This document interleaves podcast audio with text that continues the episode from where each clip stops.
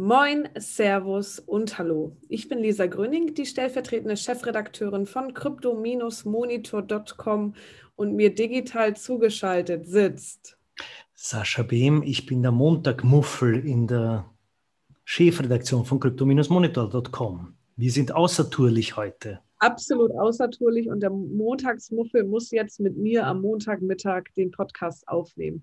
Ich entschuldige mich äh, bei allen, aber ich glaube, wir kriegen das wieder hin, weil ich bin montags, glaube ich, besser drauf als freitags.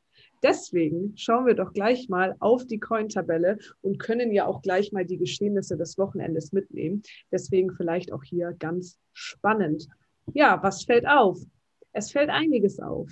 Und zwar, wenn wir jetzt in der 24-Stunden-Übersicht schauen, hm, viele, viele rote Zahlen auch, aber in der 7-Tage-Übersicht da geht einiges, sogar zweistellige Zuwachse.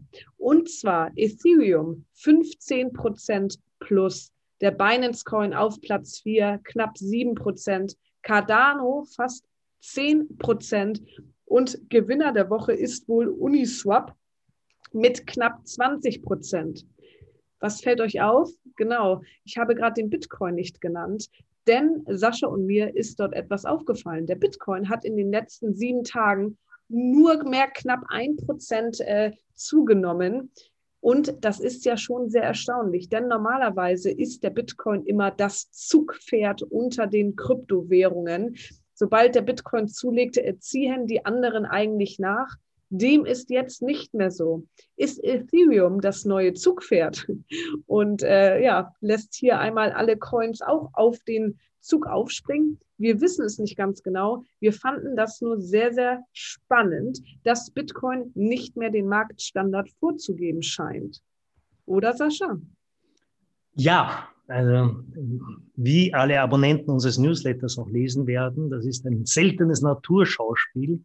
Ähm, allerdings könnte es sein, dass da auch schon wieder eine Trendumkehr stattfindet.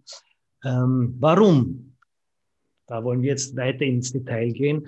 Ähm, wir haben ja schon darüber berichtet, dass China gegenüber den Mining-Farmen auf, äh, auf scharf gestellt hat. Also die, hier wird nicht mehr, hier wurde nicht mehr der Spielraum gelassen wie bisher, sondern die wurden schlicht und einfach abgedreht. Ja. Und wie wir wissen, sind ungefähr 50 Prozent des Netzwerks der Kapazitäten, also der Netzwerkkapazitäten in China angesiedelt gewesen. Das heißt, da ist jetzt ein ziemliches Mining-Loch entstanden. Hm, was, was, was bedeutet das natürlich? Ähm, weniger Mining, weniger, weniger Kontrolle, weniger Transaktionen. Es, ist, es, es war natürlich eine, eine seltsame, äh, schwierige Situation, aber der Bitcoin-Algorithmus wäre nicht der Bitcoin-Algorithmus, wenn er nicht so klug wäre und dafür Notfallprogramm hat, dass er offensichtlich jetzt aktiviert hat und die Mining Difficulty runtergeschraubt hat. Also das wurde jetzt um äh, circa 28 Prozent. Bitte, mich möge niemand fragen, wie man auf 28 Prozent kommt in der Mining Difficulty. Das sollen Mathematiker machen. Auf jeden Fall, es wurde doch erheblich leichter, was wiederum bedeutet, die verbleibenden Miner klatschen in die Hände und sehen jetzt eine große Marktchance und, und eine gewisse Goldgräberstimmung. Ähm, ja, also auf jeden Fall wurde jetzt dieser, dieses, äh, die Mining Difficulty runtergefahren, um eben einen, einen gröbere Probleme in diesem Netzwerk zu äh, verhindern.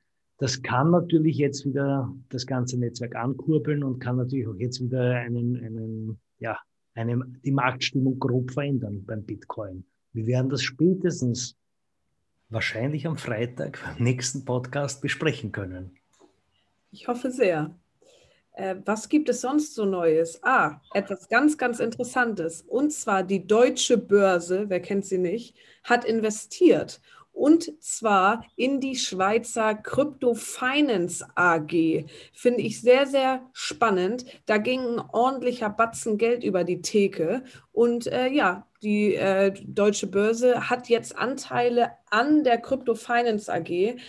Ähm, tatsächlich sagt der deutsche Börsevorstand Thomas Book dazu, digitale Assets werden die Finanzindustrie verändern. Immer mehr etablierte Finanzinstitute wollen in dieser neuen Assetklasse aktiv werden und suchen einen vertrauenswürdigen Partner. ähm, finde ich total spannend und bedeutet so ein bisschen, ja, noch mehr die Integration in den Massenmarkt. Also ich bin sehr, sehr gespannt, wann, wo und wie wir nachher Kryptowährungen kaufen können. Dazu muss man natürlich sagen, die Crypto Finance AG wird auch jetzt schon von der schweizerischen Finanzmarktaufsicht FINMA kontrolliert. Bedeutet also, immer mein, mein Satz quasi, dass es dem Grundgedanken des Bitcoin etwas widerspricht, denn dort äh, ja, freuen wir uns ja alle über die Dezentralisierung. Das ist hier nun nicht zu 100 Prozent gegeben. Well, wir schauen mal, wann dort die Regulatoren so richtig greifen, oder? Und wenn wir schon bei den institutionellen Playern sind, ähm, da, von denen gab es sicher auch ein Statement, wie du gerade vorgelesen hast, die Digital Assets sind nicht mehr rauszudenken aus der heutigen Finanzwirtschaft, bla bla bla. Das copy-pasten wohl jetzt alle.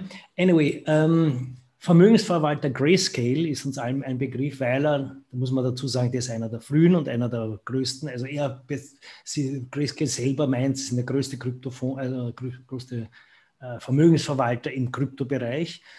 Auf jeden Fall, die haben ihre Fonds neu strukturiert und nach Bitcoin und Ethereum ist jetzt wer am drittstärksten vertreten? Cardano. Ähm, ADA, aka ADA, äh, der ist, wie gesagt, jetzt auch in institutionalen Anlegern groß unterjubelt im Rahmen dieses Fonds und vielleicht hängt das auch damit zusammen, warum Cardano jetzt in einer Woche doch fast 10% plus gemacht hat. Hm? Definitiv. Und es gibt sogar noch mehr Staaten und Nationen, die sich mit dem Thema Kryptowährungen beschäftigen. Äh, vor ein paar Wochen hatten wir erst die Meldung, dass El Salvador jetzt offiziell Kryptowährungen als Zahlungsmittel anbietet. Und jetzt ziehen noch einige Länder nach. Auch Paraguay hat schon ordentlich getwittert, dass da eventuell etwas gehen könnte in Sachen Kryptowährung. Auch hier muss man natürlich immer sagen, wenn ein Staat eine Kryptowährung herausgibt, ist es meistens zentralisiert und natürlich irgendwie auch als Stablecoin implementiert, also an die Landeswährung gekoppelt. Ähm, von daher nicht ganz der Bitcoin-Grundgedanke, aber dennoch sehr, sehr interessant. Und nach Paraguay meldet sich jetzt auch Vietnam und stellt ein Pilotprojekt für Kryptowährungen innerhalb ja, der Gesellschaft vor ich bin gespannt, wann der digitale Euro hinterherzieht und was das für uns alle bedeuten würde. Aber der digitale Euro ist ja schon lange in, in, in Arbeit. Ähm, was aber das Spannende ist, wenn ich das richtig verstanden habe und korrigiere mich, wenn nicht, dass ja El Salvador und Paraguay tatsächlich äh, den Bitcoin anerkennen möchten. Und das ist natürlich, ich, ich kann mich ja auch des, des Eindrucks nicht ganz erwehren, dass da einige Länder versuchen, sich der Kontrolle des, äh, des Internationalen Währungsfonds ein wenig zu entziehen, beziehungsweise auch, wie soll ich sagen, Länder, die vielleicht ab und oder oft an Hilfszahlungen angewiesen sind und dann nicht unbedingt den besten Stand haben, sich vielleicht auf eine Parallelwelt äh, flüchten und sich damit irgendwie dem, dem IWF ja, die lange Nase zeigen auf eine gewisse Weise, weil die, die, der, der, der IWF weiß ja nicht ganz, wie sie damit umgehen sollen. Das ist natürlich rechtlich und, und rechnerisch komplettes Neuland. Ja, aber es werden mehr Folgen. Da sind wir uns einig. Definitiv. Hast du noch was auf dem Zettel, Sascha? Ja, aber das hebe ich mir für Freitag auf. Hört sich wunderbar an. Äh, der richtige Cliffhanger für eine lange Woche. Oder? Äh, wir freuen uns auf jeden Fall, wenn ihr am Freitag wieder dabei seid. Ansonsten wünschen wir euch einen tollen Start in die Woche. Wenn ihr möchtet, dann äh, stellt gerne die Push-Benachrichtigung ein auf crypto-monitor.com oder folgt uns auf allen möglichen Social-Media-Plattformen, Facebook, Twitter, Instagram, Reddit und LinkedIn.